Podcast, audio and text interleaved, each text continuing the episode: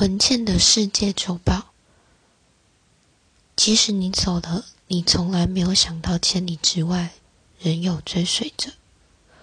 二零一七年六月十日上午十时许，看见台湾的导演齐柏林坠机身亡。我把时间记得那么清楚，因为那是一个星期六。我走进电视台，准备录影世界周报。电视播出齐柏林身亡的讯息，我心中痛楚了一下。知道必须控制情绪，走进摄影棚，完成第一阶段录影工作。然后看到手机有十几通电话留言，其中有六通来自林怀民老师。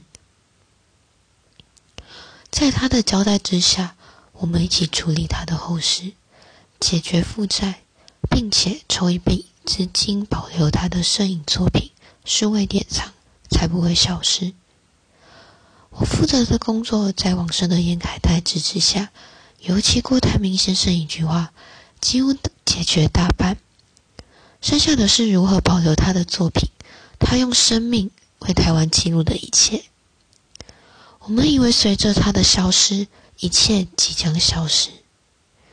但今日一位敬仰齐柏林的日本年轻摄影师，因为爱上齐柏林，爱上台湾，爱上台湾原住民部落，他以无人机空拍，镜中拍摄的台湾如诗如画。日本摄影师叫小林贤武，前几天他的摄影集新书发表会就选在淡水老街齐柏林纪念馆。为了拍摄台湾。他现在是大学中文，平时住中山北路，多数时刻待在原住民部落区。小林贤武近日最高兴的事之一，就是齐柏林的儿子开车带了他一整天，说了好多爸爸的故事。我建议他到齐家走走，见见齐柏林的父母。记得三年半前，我陪郭台铭董事长去齐家时。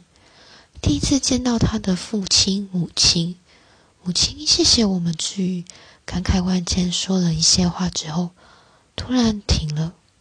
不说了，接着一个人站在窗口看着窗外。我们和齐爸爸呢，就这样几个人无语对坐。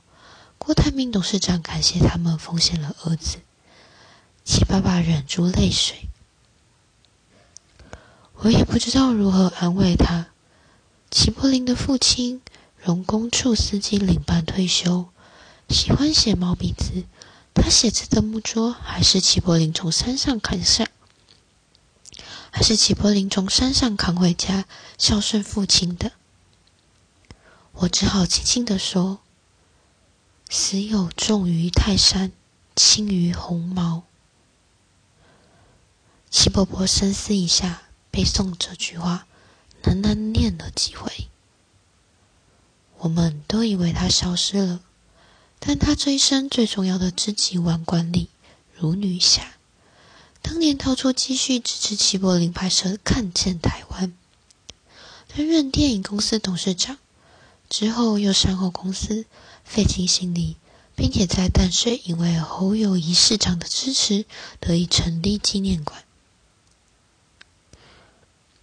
我们都以为能做的、能延续下去的，仅止于此。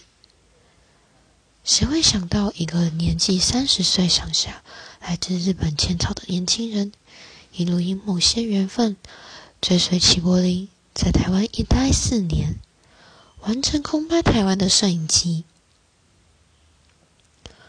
我想告诉天上的柏林，不要遗憾，不必道别，在灯火辉煌的夜里。的理想一直感动着许多人，甚至来自远方的日本。小林贤武，风起台湾。